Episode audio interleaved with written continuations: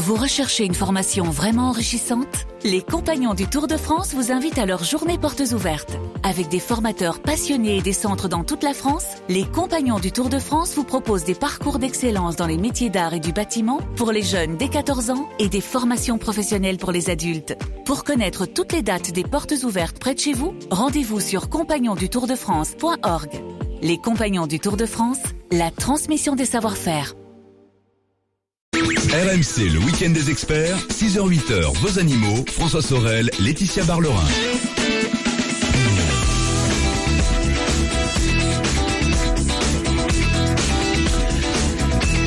Nous sommes de retour, 7h09, c'est RMC. Bienvenue à vous toutes et à vous tous. Peut-être venez-vous vous réveiller. Eh bien, sachez que vous êtes au cœur de ce rendez-vous animaux que nous vous proposons tous les dimanches. 6h, 8h sur RMC dans ce week-end des experts. Et puis juste après, ce sera l'automobile avec Jean-Luc Moreau qui me rejoindra. On évoquera euh, avec lui le retour de la caravane. C'est vrai que la caravane a été pendant quelques années quand même synonyme de un peu de ringardise, hein, Laetitia, ça va. Mais maintenant ça change. La caravane revient un peu à la mode. L'essai de la semaine, ce sera la Hyundai Ioniq électrique, puisque la semaine dernière c'était euh, en fait le modèle euh, hybride que nous avions testé. Et puis euh, le bon plan auto en cas d'accident de la circulation. La rédaction d'un constat amiable est-elle obligatoire? Tout cela donc à partir de 8h dans le rendez-vous auto et vos questions au 32 16. Mais d'ici là, Laetitia, bien sûr, on va passer cette deuxième partie ensemble avec tout à l'heure euh, une course de dromadaire. Oui, qui a lieu à Saint-Omer, c'est en Bretagne. Ouais. Eh oui. Euh, alors c'est dans le cadre, bien sûr, euh, d'un hippodrome Mhm. et de courses de chevaux. Mais avant les courses de chevaux, bah, vous verrez des dromadaires. et il y a une association française qui organise un championnat de France de courses de dromadaires. Et nous aurons justement avec nous, euh, avec nous euh, le, le représentant de cette association. On parlera aussi des animaux perdus et trouvés pendant les vacances avec des chiffres, hein, Laetitia. Oui, euh, parce qu'il faut savoir que euh, il y a une, un organisme qui s'appelle le fichier d'identification des animaux, Oui. qui, euh, qui centralise tous les, les chiens et les chats tatoués ou pucés. Mhm. Et ben, ils ont des chiffres justement sur les animaux qui se perdent. Et on verra dans quelle région les animaux se perdent le plus, quels sont les mois où ils se perdent le plus, combien sont retrouvés, et quelles sont, quelles sont aussi les races qui sont les plus fugueuses, on va dire. On verra ça tout à l'heure. Mais pour débuter, Laetitia, on va évoquer la médiation animale ce matin avec notre invitée, Catherine Bartalo, qui est là et qui est infirmière intervenante en médiation animale, justement. Et fondatrice de l'association Quatre Pattes Tendresse. Catherine, bonjour, Bonjour. bienvenue. Oui, bonjour. Alors, vous avez créé il y a plus de 20 ans Quatre Pattes Tendresse, qui est une association de médiation animale. Alors, avant, on appelait ça la zoothérapie, mais c'est pas vraiment ça. C'est de la thérapie assistée par, euh, par les animaux. Alors, dites-nous en quoi consiste cette médiation animale. Ben, en fait, euh, nous sommes des professionnels qui intervenons avec nos animaux qui sont aussi, euh, entre guillemets, professionnels puisqu'ils ont été tous sélectionnés et préparés pour euh, cette spécialité et formés. Oui. Nous intervenons auprès d'un public en difficulté qui euh, quasiment tous vivent en institution. Donc ce public, ça va être des personnes âgées en situation de grande dépendance, euh, des enfants, des, jeunes, des adultes en situation de dépendance due à des pathologies. Euh, ça peut être des pathologies euh, de retard de développement, de handicap physique, moteur ou psychique. Alors, vous êtes infirmière de profession. Oui. Et comment vous avez eu l'idée il y a 20 ans? Parce que c'était, euh, il y a 20 ans, vraiment, vraiment, la médiation animale n'était pas du tout connue en France. Comment vous avez eu l'idée de d'associer l'animal à, à- enfin de, de, de faire entrer quelque part l'animal dans, dans des structures, dans des hôpitaux? Alors en fait, c'était même il y a plus de 20 ans, c'était il y a 22 ans, je travaillais dans un hôpital de gérontologie à Paul-Brousse à Villejuif. Oui. Et notre chef de service, le docteur Sebaglanori, autorisait les familles à rendre visite à leurs parents, quel que soit l'horaire, accompagner des jeunes enfants et accompagner aussi des animaux domestiques. Oh là là, c'est- Euh, ça devait être quelque chose de euh, d'unique ça, quand c'était- même à, ça, à C'était l'époque. déjà extraordinaire à l'époque, hein, on était en 92. Et donc, suite à une réunion d'équipe, on a échangé sur la visite d'une fille qui a été accompagnée de son Yorkshire, qui était venue voir sa maman, et qui, évidemment, le Yorkshire dans les bras n'allait pas passer inaperçu, et ça a déclenché beaucoup de réactions des autres personnes hospitalisées.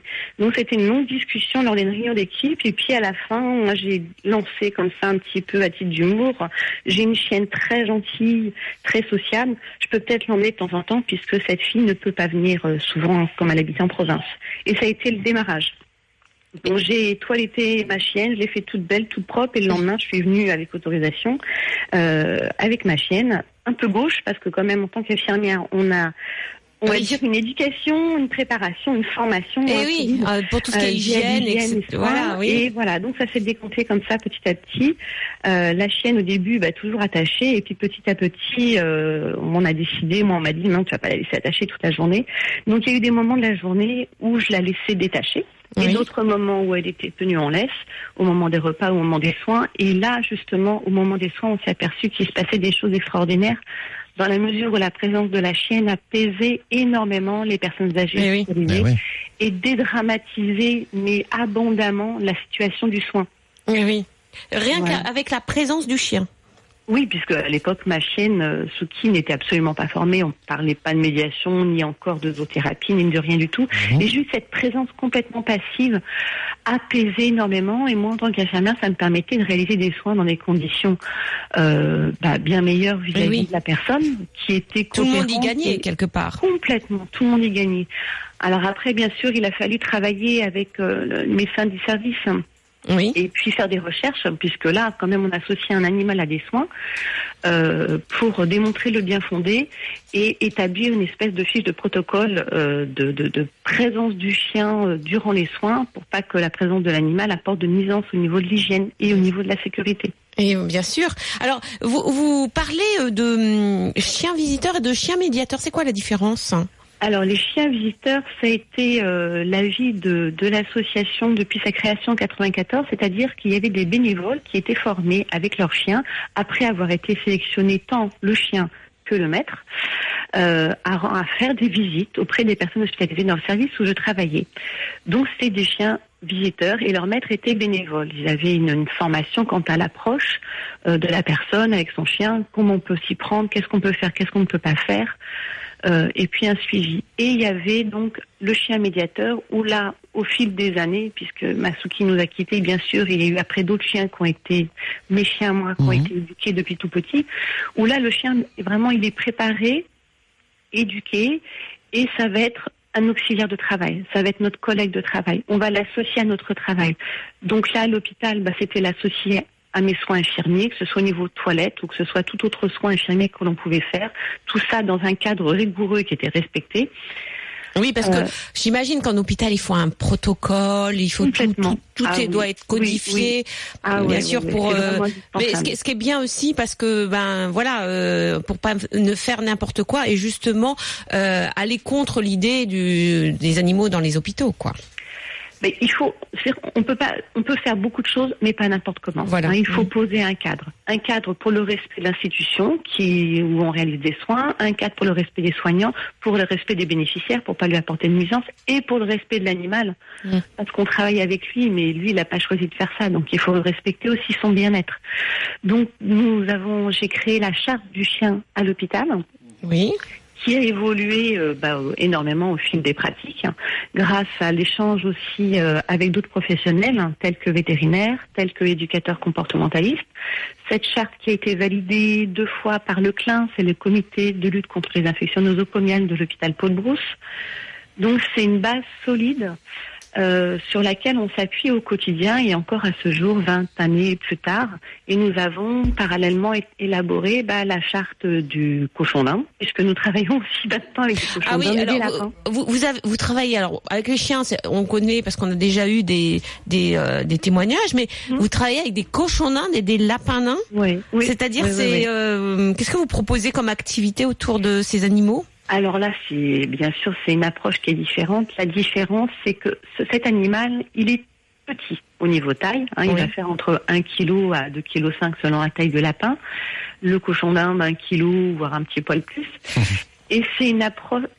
Là, on va pouvoir euh, travailler sur l'effet miroir, c'est-à-dire qu'on renverse la vapeur. Le bénéficiaire, on va l'appeler comme ça, va devenir acteur. Il va s'occuper de l'autre. C'est-à-dire, il va va- le prendre dans les mains, le brosser, le.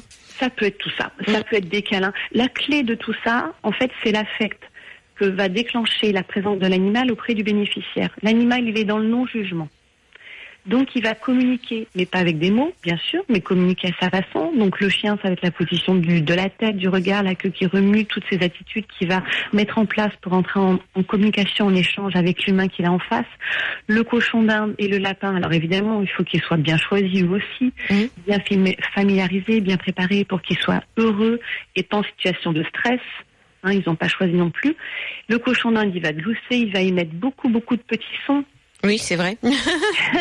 Bah très mais bavards. Mais, mais, con- mais con- Oui. con- concrètement, qu'est-ce que ça, qu'est-ce que vous avez vu comme euh, euh, comme chose positive avec la présence de ces animaux? Alors, comme chose positive, je suis désolée à la radio, ça va être difficile, mais c'est le visage des personnes. Eh oui. Eh, Le regard et le visage des personnes, mais franchement, faux. C'est un regard qui explose de bonheur, qui, qui observe.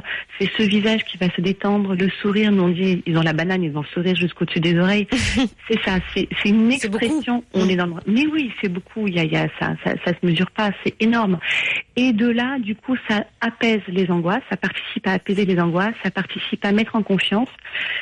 Et au travers de toutes les petites activités qu'on va faire, que ce soit des activités de, de câlin, de brossage, comme vous le citiez, de donner à manger. hein, le- le- euh, la- la- L'humain aime beaucoup s'occuper de l'autre en donnant à manger. On aime bien donner euh, des miettes aux oiseaux. euh, c'est vrai.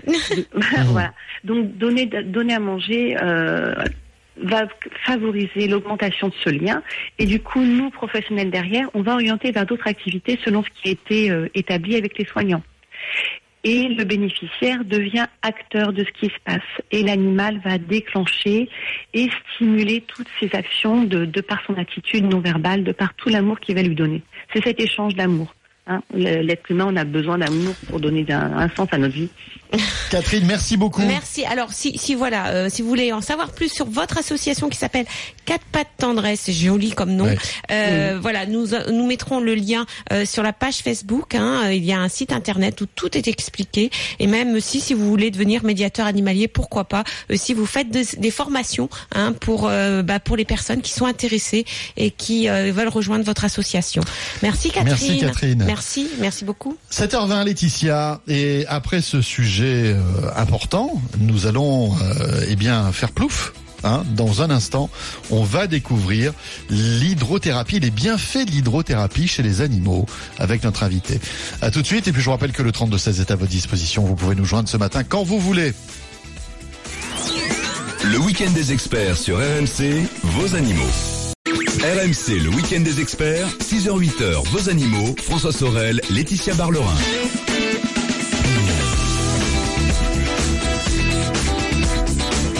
7h21, c'est RMC. Dans quelques instants, la météo des infos de 7h30. Et puis, nous évoquerons euh, cette course étonnante de dromadaire qui est organisée aujourd'hui à l'hippodrome de Saint-Omer. C'est dans le Pas-de-Calais. Et puis, on va évoquer aussi tout à l'heure les animaux perdus et trouvés. C'est vrai qu'en ces périodes de vacances, euh, j'imagine que la population de ces animaux perdus euh, ou trouvés augmente. On en parlera dans quelques instants avec des chiffres. Mais dans l'immédiat, Laetitia, l'hydrothérapie chez les animaux, ça existe. Et voilà, l'hydrothérapie, c'est la thérapie par l'eau. Eh oui.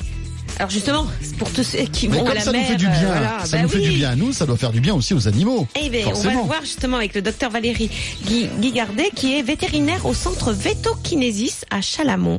Euh, c'est dans l'Ain. Valérie, bonjour, merci d'être avec nous. Oui, bonjour Laetitia, bonjour François. Bonjour. Alors- bonjour à vous. Alors, vous avez ouvert euh, ce centre de vétérinaire de rééducation. Alors, il y a rééducation fonctionnelle, physiothérapie et bien sûr hydrothérapie pour chiens et chats. Quelles sont les indications euh, pour ce centre?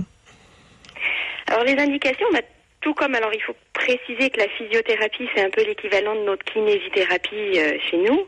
Euh, on va avoir recours à toutes ces thérapies et principalement à l'hydrothérapie dès qu'on a des difficultés locomotrices. Donc dès qu'on a un animal qui a du mal à se déplacer, on va pouvoir l'aider. Et l'hydrothérapie va être un formidable moyen de les aider, notamment euh, suite à des chirurgies. Par exemple, on connaît bien chez l'humain, on va chez le kiné quand on a eu une rupture du ligament croisé. Oui, oui. Bah, pareil, on pourra aider voilà un animal qui a été opéré ou pas d'ailleurs, hein, même un animal non opéré va pouvoir être aidé par, euh, par toutes ces techniques-là. Euh, donc suite à des chirurgies, suite à des ligaments croisés, hernie discale, des choses comme ça. Aussi sur tous les animaux vraiment qui ont des difficultés à se déplacer, ne serait-ce que parce qu'ils vieillissent, des animaux âgés, on va vraiment pouvoir intervenir et, les aider dans leur, dans leur locomotion. Et puis on fait aussi pas mal de, de soins pour les chiens, enfin si on peut parler de soins, mais en tout cas on va aider à la préparation physique des chiens de sport. Ah oui, dans l'eau. Oui, Mais voilà. euh, Voilà, dans pourquoi l'eau? Parce que alors je sais que vous avez une piscine, un, ta- un tapis qui est immergé dans l'eau. Euh, quels sont les, bienf- les bienfaits de l'eau? Alors l'eau, bah, depuis des années, hein, euh, depuis des, des siècles, je dirais, euh, est connue pour ses vertus. Mais alors si on veut résumer, euh, vraiment un des gros avantages du travail dans l'eau, ça va être d'alléger le poids du corps de l'animal. Euh, un chien, par exemple, vous voyez sur un tapis immergé, hein, donc on met le chien sur un tapis, on fait monter le niveau d'eau et le chien a de l'eau à peu près jusqu'à ses hanches. Du coup, il Euh, marche dans l'eau. Voilà, il marche dans l'eau, hein, un petit peu comme si vous alliez au bord de la plage faire marcher votre chien. c'est c'est formidable. Euh, le chien marche dans l'eau et euh, est allégé à peu près de 70% de son poids du corps. Donc c'est euh, vraiment extraordinaire parce que tous les chiens qui ont des problèmes, notamment articulaires, vont pouvoir euh, marcher, se mouvoir sans pression sur les articulations, tout en décuplant leur travail musculaire parce qu'on dit que le travail dans l'eau est quasiment sept fois supérieur au niveau musculaire au travail sur terre. Je, me- je Donc, vais me euh, remettre à la natation. Oui, oui, franchement, mais c'est très connu pour nous aussi. Et d'ailleurs, dans les centres de kinésithérapie, l'eau est, est effectivement aussi euh, beaucoup utilisée. Et En oui, plus, on a un effet euh, massant de l'eau euh, et on sort même après avoir bien travaillé. On n'a pas de pas de courbature, pas de douleur. C'est c'est vraiment un, un élément formidable. Mais comment vous faites pour mettre les chiens dans la piscine? Parce qu'il y a des chiens qui aiment pas l'eau, qui, qui ont peur même Alors, de l'eau. C'est vrai que on a pas mal de gens qui appréhendent quand même quand les gens Eh oui. euh, se rendent chez nous, se rendent chez nous au centre vétokinésie. C'est quand même assez régulièrement que les personnes nous disent oh là là mais euh, mon chien n'aime pas l'eau. Comment est-ce qu'on va pouvoir euh, le mettre dans l'eau? Alors à ça on a déjà plusieurs réponses. La première c'est ne vous inquiétez pas. On va faire les choses en douceur, on va l'adapter en douceur et ça c'est vraiment la clé. C'est-à-dire que on ne va pas d'un coup prendre le chien, le, le treuiller, mais je l'ai vu faire, hein, cela dit, mais je pense que les pratiques changent beaucoup. On va pas d'un coup l'aller le treuiller dans l'eau. Euh, on va le mettre tout en douceur, en le renforçant positivement, en lui faisant des câlins, en lui parlant. Et en général, ça se passe très très très bien. Et puis, alors sur le tapis immergé, le niveau d'eau monte tout doucement. Donc Mm. le chien n'a pas le temps vraiment de s'inquiéter. On peut on peut y aller à son rythme. Et puis dans l'eau, bah, c'est pareil, c'est une histoire de, de confiance dans la piscine. On va tout doucement descendre avec eux. Le propriétaire va l'encourager, le féliciter, et ça se passe généralement très bien. C'est-à-dire vous rentrez dans la piscine avec lui? Alors, on peut rentrer dans la piscine. On a plusieurs façons de fonctionner. Oui, Et, l'eau, est à, ces temps. l'eau est à combien de degrés? Ça aussi, c'est important. L'eau, est- elle est entre 25 et 28 degrés, donc c'est euh, c'est plutôt agréable, on va dire. Euh, c'est ce qui permet aussi d'avoir un travail musculaire euh, confortable et de ne pas avoir de, de, de contractures musculaires, de muscles qui se mettent sous tension, de, de relâcher un petit peu tout ce qui est articulation. Il faut pas d'eau trop froide. hein. Mm.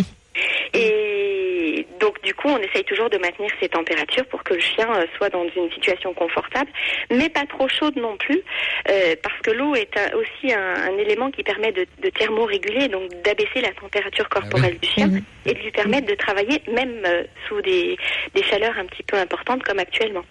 Et, et euh, ils paniquent pas dans l'eau que, Qu'est-ce qui, enfin, vous avez un, ils ont un gilet de sauvetage? Une bouée? Alors, Une bouée? on a le canard, hein. On a le canard. Non, non, euh, on, peut leur mettre un gilet, effectivement. euh, nous en avons. Euh, nous les utilisons finalement très très peu parce que très souvent, juste avec un simple harnais, un point d'appui, on rassure le chien et ça se passe, ça se passe très bien. Et puis le chien s'exprime beaucoup mieux sans harnais ou sans, gilet de sauvetage, pardon. Le, le gilet le, gêne un petit peu dans ses mouvements, mais le chien est très peu paniqué finalement. Hein. Très Mhm. peu Oui. paniqué. Euh, Valérie, vous restez avec nous. On a encore quelques petites questions euh, à vous poser. Parce qu'avec Laetitia, on aimerait bien tester votre service Oui. d'hydrothérapie. Donc, euh, je pense oui, que Ah. voilà, il faudrait Voilà. qu'on y aille. Et puis il paraît que les chats aussi vont dans la Les piscine. chats aussi, Donc euh, voilà. j'aimerais bien savoir comment ils font. Oui, parce que le chat, c'est moins évident que le chien, je pense. Hein Oui, je, je suis pas sûr, Oui. mais je pense. On en parle dans un instant après la météo et les infos de 7h30. Euh, c'est le week-end des experts, c'est les animaux. À tout de suite. RMC jusqu'à 8h, vos animaux. Laetitia Barlerin, François Sorel.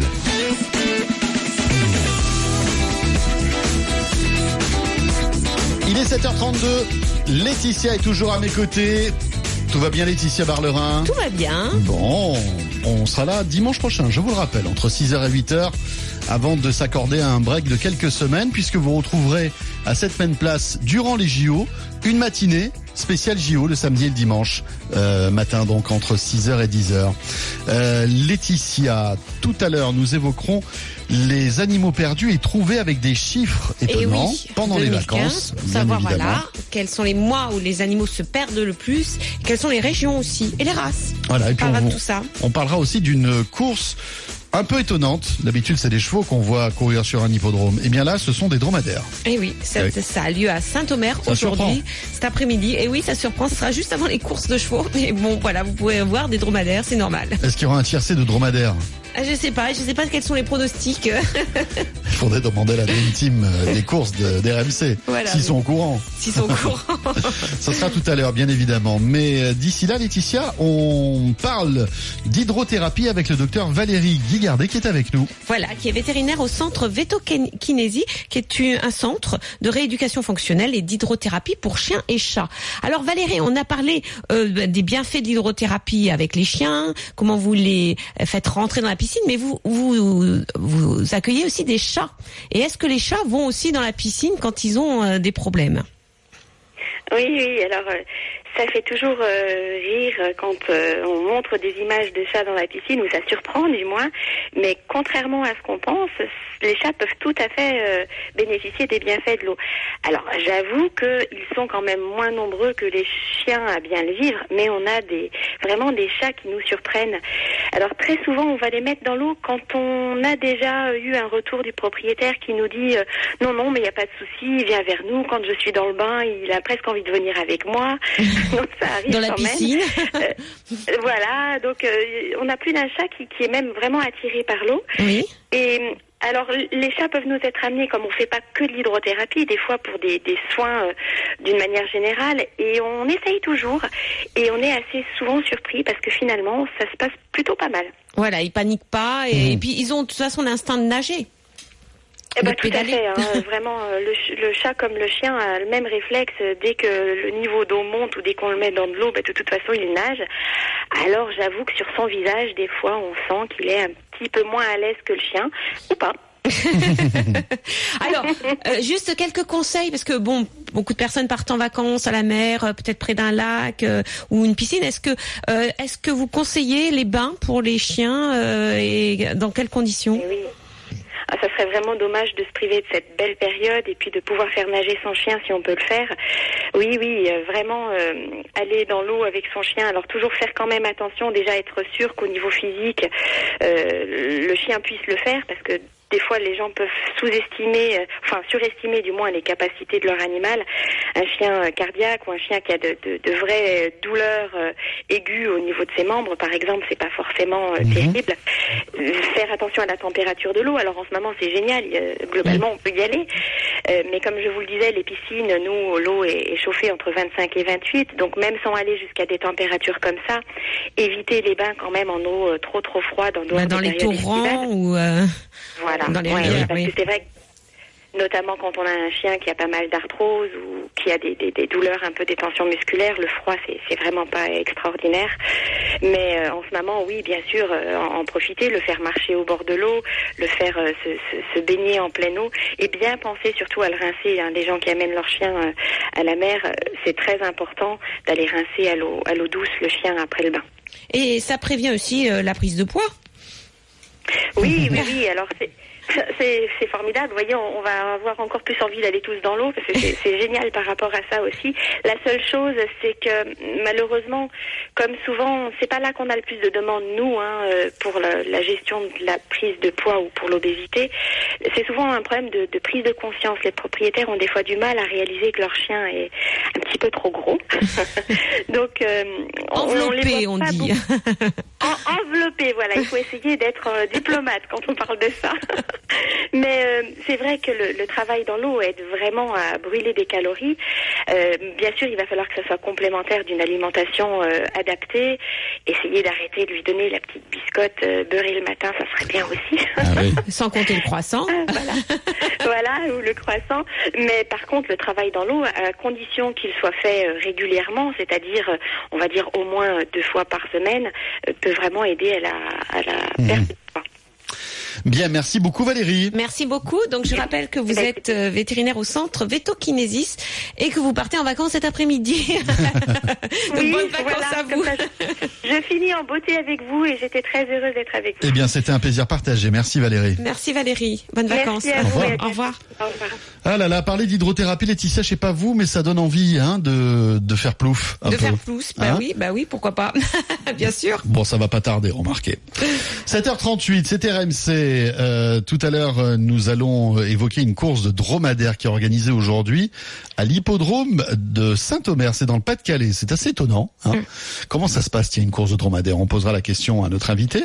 Euh, mais auparavant, on va s'intéresser aux chiffres des animaux perdus et trouvés pendant les vacances. Laetitia. Voilà, et nous sommes avec euh, le docteur Rémi Gelé, qui est président directeur général d'ICAD. L'ICAD, c'est le fichier national d'identification par puce ou tatouage des chats, des chiens et des furets. Rémi, bonjour. Bonjour. Bienvenue. hein. Bonjour Laetitia. Bonjour François. Alors, vous venez de publier les chiffres des animaux perdus et trouvés en France en 2015. Alors, il y a, il y a au moins 58 000 animaux qui se sont perdus l'année dernière. Alors, je dis bien au moins parce que euh, il s'agit seulement des animaux identifiés et dont la disparition vous a été signalée. Oui, effectivement, il y a, il y a sûrement plus d'animaux perdus, mais soit ils ne sont pas identifiés malheureusement, soit les propriétaires ne pensent pas à nous déclarer leur animal perdu. Et en fait, euh, déclarer à ICAD son animal perdu, ça doit devenir un réflexe. Et pourquoi, justement? Bah parce qu'il faut que chaque euh, propriétaire euh, le fasse pour que euh, si euh, son animal est trouvé par quelqu'un, euh, on puisse, les gens qui ont accès, en particulier les vétérinaires, toutes les fourrières, les associations de protection animale, puissent consulter le fichier et retrouver vos coordonnées. Et donc là aussi, ce qui est très important de dire aux gens, surtout avec la période de vacances, c'est de bien mettre, avant de partir en vacances, bien mettre à jour ces données sur le fichier ICAD. Parce que si votre animal est retrouvé, ça sera le moyen le plus sûr de vous contacter pour vous dire, bah, ça est, il est en sécurité, il est chez un vétérinaire, il est dans une fourrière, Eh oui. il est dans une association de protection animale. Et oui, parce qu'il y a beaucoup de chiens ou de chats qui se perdent.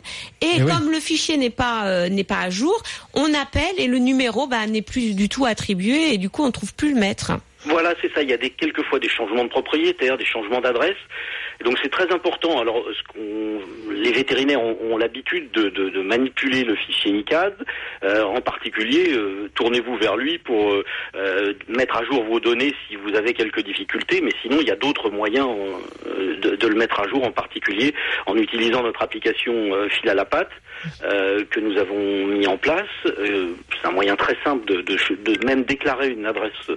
Oui. provisoire pendant les vacances, euh, ou alors carrément sur le site web de d'ICAD, où c'est assez facile également de modifier ses, ses coordonnées. Alors vous vous répertoriez donc tous les animaux qui sont identifiés en France. Combien euh, de chats, de chiens, de furets sont identifiés?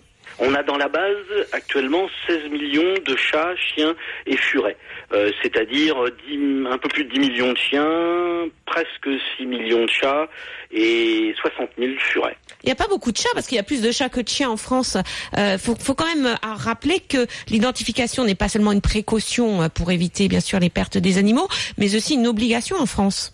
Tout à fait, Laetitia. L'obligation de- d'identification des chats euh, date de 2012 déjà. Ça fait, mais ça ne fait que 4 ans. Ça n'est pas encore passé Oui. euh, dans, dans, dans les usages. Moi, j'ai l'habitude de dire euh, aux gens, puisque je suis aussi vétérinaire, c'est de leur dire, vous savez, identifier votre chat, c'est un petit peu quelque part lui coudre euh, sa carte d'identité dans la poche de son pantalon Oui. euh, et, qui se promène, et qui se promène avec. Euh, voilà, c'est la, la meilleure façon de lui dire que vous l'aimez et de créer le lien avec lui pour que toute personne, parce que les chats, effectivement, il leur arrive quelques mésaventures. Bien sûr, oui. Et, ben, et- et donc, euh, c'est la meilleure façon pour que la personne qui va le trouver, grâce à un vétérinaire, grâce à la police municipale, grâce à une association de protection animale ou, ou à la fourrière, va vous contacter immédiatement derrière. Alors, vous avez établi la liste des, des races les plus perdues euh, de- en France. Euh, et alors, en tête, il y a le Yorkshire Terrier. Alors, pourquoi cette race et quelles sont les autres races?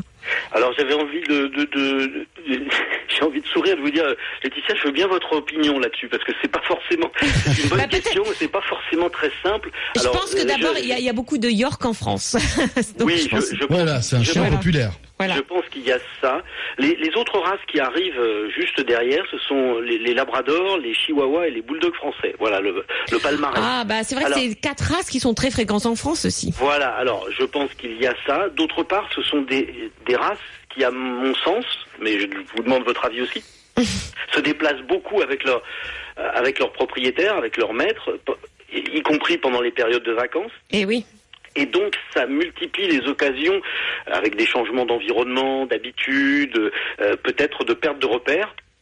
Et ces animaux, euh, effectivement, à ce moment-là, se perdent plus facilement.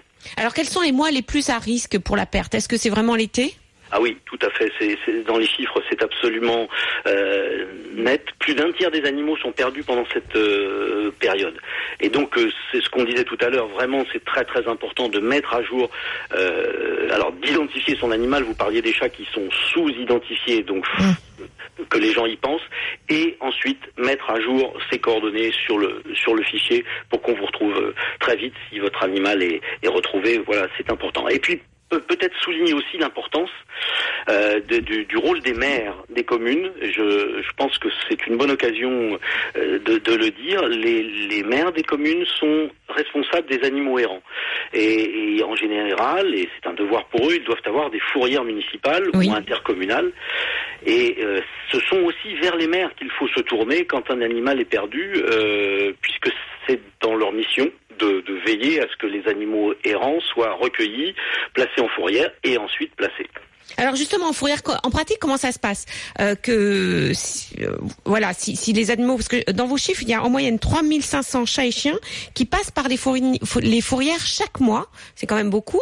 Euh, qu'est- Qu'est-ce qui se passe selon le, fait qu'il soit identifié ou pas si l'animal est identifié, euh, évidemment la fourrière est ce qu'on appelle un ayant droit, c'est-à-dire qu'elle a accès à l'ensemble des données de la, de la base. Donc, elle, elle a euh, obligation de, de contacter le propriétaire. C'est exactement ça, et donc si on a des bonnes coordonnées dans le fichier, bien évidemment la fourrière vous contacte immédiatement pour vous dire bah, votre animal il est en sécurité, il est chez nous et il vous attend, euh, dépêchez de venir le chercher. Si l'animal n'est pas identifié, bien évidemment c'est un peu plus compliqué parce qu'on peut con- contacter personne. Euh, donc euh, bah, en général ce qui se passe c'est que la fourrière euh, n'ayant pas de propriétaire l'identifie et le place dans un refuge, euh, souvent géré par une association de protection animale, pour adoption si, personne n'est venu le, réclamer. Mais, bien sûr, il y a aussi des gens qui se mettent en recherche d'un animal non identifié et qui arrivent à le retrouver dans une fourrière. Ça arrive aussi, heureusement. Alors, vous avez publié les chiffres de 58 000 euh, animaux identifiés, déclarés perdus. Combien ont été retrouvés sur ces 58 000 Euh, alors, on, on en a eu 23 000 qui ont été déclarés retrouvés. C'est pas énorme. C'est la je moitié, crois que oui. c'est pas encore un réflexe pour les propriétaires d'animaux de nous informer Ah oui. quand ils ont retrouvé le- le- leur animal. Y en aurait peut-être, il y en aurait peut-être plus qui ont été retrouvés, mais euh, vous n'avez pas la trace, Euh, quoi. Heureusement, je- j'en suis, j'en suis absolument persuadé.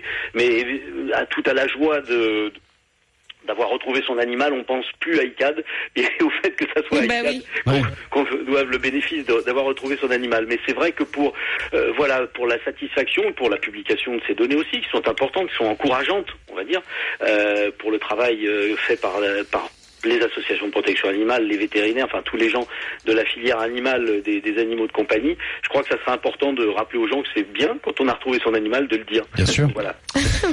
Merci. Merci Rémi. Merci.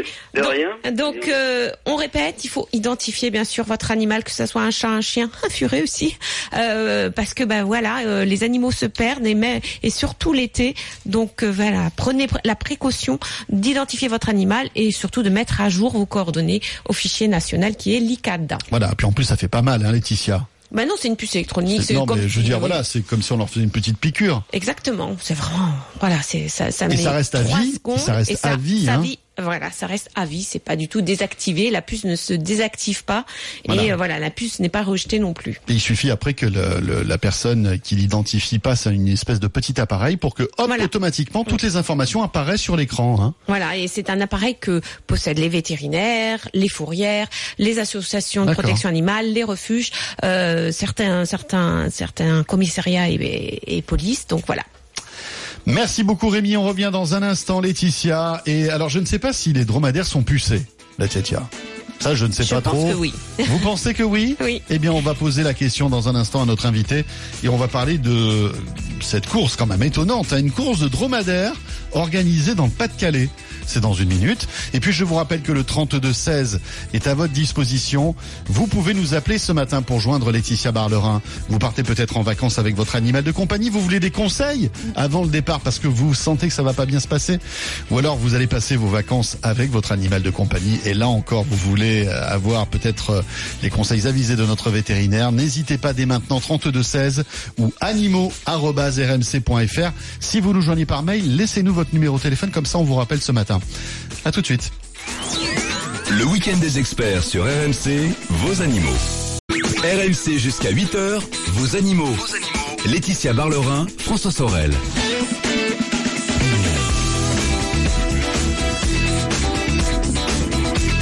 Merci de nous rejoindre sur RMC en ce dimanche matin, pratiquement 8h moins 10. Nous sommes là avec notre vétérinaire Laetitia Barlerin. Laetitia que vous pouvez joindre ce matin. Euh, vous avez une question à poser à notre veto 3216 ou bien animaux.rmc.fr. Profitez-en. Laetitia, on a encore quelques minutes à passer ensemble. Et puis après la météo et les infos de 8h, on retrouvera votre rendez-vous auto du dimanche. 8h-10h, Jean-Luc Moreau sera là. Euh, on parlera d'accidents de circulation. Est-ce que on est obligé de rédiger un constat amiable? Lorsqu'on a un accident Bonne question, ça. hein. Euh, notre essai auto, ce sera la Hyundai Ioniq électrique. Et puis en deuxième partie de ce rendez-vous auto, on évoquera le retour de la caravane. Et puis on vous donnera quelques conseils aussi pour bien circuler à vélo, parce que c'est vrai que l'été, ça donne envie. Et le chien passe et la caravane passe. hein, Eh bien, voilà. C'est bien. Donc le chien passe chez Laetitia. Et le chien aboie et la caravane passe. Et voilà, oui. bah, écoutez, ils y sont là, hein. tout le monde est là. Et la bien. caravane de dromadaire aussi. Alors voilà, c'est ça la question. C'est que moi, franchement, on, on parle rarement de dromadaire dans ce rendez-vous animaux, Laetitia, hein. Euh, ni de chameaux d'ailleurs. Et nous avons avec nous Olivier Philippono. Voilà, Laetitia. de l'association Droma, qui organise une course de dromadaire aujourd'hui à l'hippodrome de Saint-Omer dans le Pas-de-Calais. Olivier, Bonjour, bonjour. Olivier. Bonjour à vous tous. Bonjour. Alors, c'est quand même une course insolite, quoi, des dromadaires. Vous-même, vous avez fondé cette association Droma. Euh, c'est quand même une drôle d'idée de faire courir des dromadaires, non? Euh, oui, si on veut, en France, c'est une drôle d'idée. Cependant, le dromadaire, c'est euh, un animal de course. Euh, dromas, l'origine du mot dromas, ça veut dire coureur. Donc, c'est un animal euh, qui euh, va assez vite euh, et qui peut même aller jusqu'à 70 km à l'heure. 70 km heure? Ah oui. Mais, il y a, C'est un donc, cheval, mais les- mais là. les courses de dromadaires, c'est quelque chose qui se pratique euh, souvent, enfin, par exemple, de- du côté du Maghreb? Alors, ça se pratique euh, beaucoup, surtout au Moyen-Orient. Au Moyen-Orient. D'accord. Et c'est là où ces animaux vont à 70 km à l'heure. Euh, ils sont sélectionnés. Il y, a, il y a une sélection comme les chevaux de course? Bien sûr, il y a une sélection, il y a euh, 20 millions de dromadaires dans le monde, et puis il y a euh, pas mal d'espèces, et souvent au moins une à deux espèces de dromadaires euh, par pays en fait. et il y a des courses qui sont organisées au Moyen-Orient avec euh, euh, des, des paris comme euh, comme les chevaux les chevaux de course? Non, non, les paris et les chevaux dans les dans les pays, alors c'est souvent effectivement dans le monde musulman, le pari est interdit, donc il n'y a pas de, mais nous non plus on n'aura pas de pari. Et Voilà. donc du coup c'est c'est plus festif? Bah, oui, tout à fait. Nous, on est, on est dans une relation de course pour nous qui nous fait plaisir, dans le Mm. sens où on, on, on le fait sérieusement et on fait vraiment une course. Mais après, effectivement, c'est aussi une animation pour euh, un public. Alors on prend aussi comme ça. et si, qui dit course dit jockey, hein, comme les jockeys pour euh, pour chevaux. Alors euh, est-ce que c'est difficile pour un jockey de dromadaire, je sais pas comment on appelle un jockey de dromadaire, de monter c'est ce qu'on fait. On dit qu'on parle comme vous, jockey on de dit jo- dromadaire. voilà. Jockey de dromadaire, Est-ce qu'il faut alors d'abord est-ce qu'il faut un certain poids, une certaine taille comme les jockeys euh, de, de chevaux de course? Et est-ce que c'est difficile de monter un dromadaire? Bah, après, on peut monter le dromadaire de trois sortes différentes. Euh, bon, il y a plein de selles selon les pays, mais trois façons différentes. On peut monter derrière la bosse, sur la bosse, devant la bosse. D'accord. Et vous, Nous, vous montez où? Derrière la bosse. On utilise une selle bédouine, qui est une selle à la fois de course, mais et aussi de course pour galoper, et à la fois de portage pour mettre euh, pas mal de poids sur l'animal. D'accord. Euh, après, on pourrait, euh, on pourrait utiliser une autre forme, mais pour nous, c'est plus facile d'adapter puisque ça ressemble un petit peu plus à la selle de cheval, on va dire, dans la position. D'accord. Donc un, un bon cavalier, un bon cavalier avec quelques heures euh, d'entraînement euh, peut arriver à trouver assez facilement son équilibre. Ah oui, d'accord. Voilà. Donc un jockey euh, cheval peut en quelques heures euh, devenir à l'aise, en tout cas tenir à l'aise sur un dromadaire. Oui, avoir avoir de l'aise sur le dromadaire. Après, il sera euh, il sera dans une situation moyenne puisqu'il peut pas tout acquérir en jet. C'est pas le même Ouais, animal. Oui, bien sûr. Bien mais sûr. il apprend à avoir une. Il a déjà appris à avoir une assiette, donc il sait, il connaît qu'il faut pas qu'il se mette trop en avant. Il, il va bien savoir bien serrer ses mollets. Il, il va avoir des positions euh, adaptées, on va dire. Euh, J'ai vu des photos de jockeys de dromadaires. et, euh, ce sont des personnes qui sont très jeunes. Alors ça, euh, ça dépend. Où euh, au Moyen-Orient, vous parlez Non, dans votre association. Oh non, on a bah, des jeunes, oui, bien sûr, mais euh, là, par exemple, on a, euh, euh, moi j'ai 47 ans, euh, là euh, j'ai une dame de 47 ans là aussi, puis on a aussi deux jeunes filles de 21 ans, euh, 21 et 23 euh, cette année, ouais. Alors très jeune, je sais pas, non, c'est pas si jeune que ça. Alors, euh, quand, euh, quand on, bon, on sait comment on fait avancer un cheval de course, on imagine en tout cas. Comment vous faites pour faire avancer un, un Oui. dromadaire en course? Comment vous le stimulez? Parce que j'imagine que s'il veut pas courir, il veut pas courir. Ouais, tout à fait. Bah, s'il veut pas courir, ça va être simple. euh, ça peut être un show. On n'a pas le même niveau que les courses de chevaux. Hein. C'est, des courses. Nous, ce qu'on va proposer, c'est du 30-35 km à l'heure, euh, et même à des moments donnés, du 20 km heure pour démarrer. Ouais.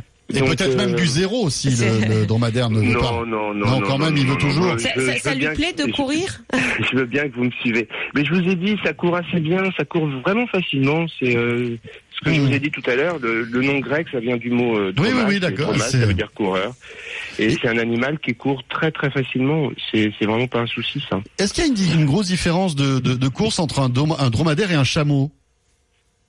Alors ça, je, c'est une question à laquelle je ne peux pas répondre parce que je ne connais Vous pas n'êtes pas spécialiste, Oui. eh ben nous non plus. C'est Mais- pour ça qu'on se posait la question. mais, Olivier, euh, j'aimerais savoir pour, de quoi, enfin, pourquoi vous avez cette passion de- pour cet animal du désert? Bah, tout simplement parce que euh, j'ai- je suis parti dans le désert en Tunisie euh, en 2003 faire une course de dromadaire.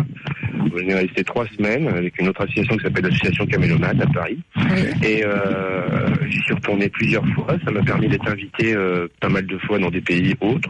J'ai assisté à beaucoup de courses et le, dromadaire et, et les courses m'ont amené à faire du voyage. Et puis ça m'a, j'ai trouvé ça intéressant. Oui. Et, euh, et puis on avait créé une association, on a des jockeys Mhm. on avait décidé de, de développer un peu ça.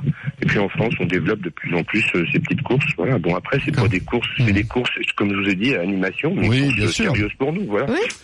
Très bien, bah écoutez alors. euh, on sera présent, enfin. bonne course ceux- pour, ceux cet qui sont à- dans le Pas-de-Calais, ben, rendez-vous à l'hippodrome de Saint-Omer.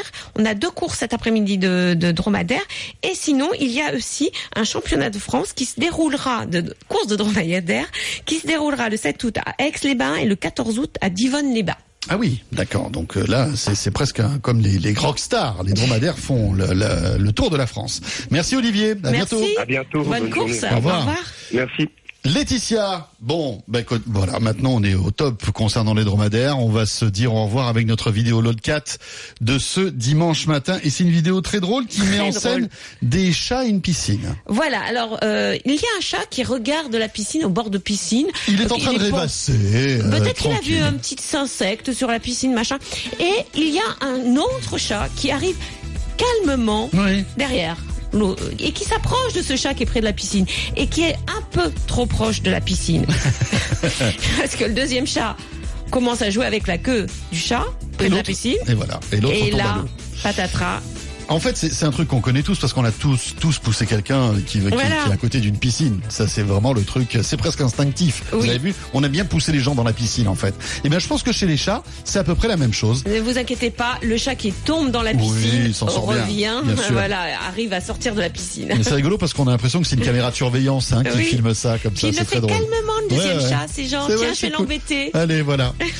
Bon, Laetitia, on va retrouver cette vidéo sur la page Facebook de vos animaux sur RMC et nous, on aura le plaisir de se retrouver dimanche prochain. La semaine prochaine. Et on vous donnera euh, des conseils pour aller observer des animaux sauvages en France sur le littoral. Et voilà, puisque c'est les vacances. Je vous rappelle que vous pouvez euh, encore maintenant nous appeler au 3216 pour poser vos questions animaux à notre vétérinaire 3216 ou animaux@rmc.fr. Et on revient dans un instant après la météo les infos. Ce sera l'automobile avec Jean-Luc Moreau. À tout de suite. Bon dimanche. Retrouvez vos animaux en podcast sur rmc.fr.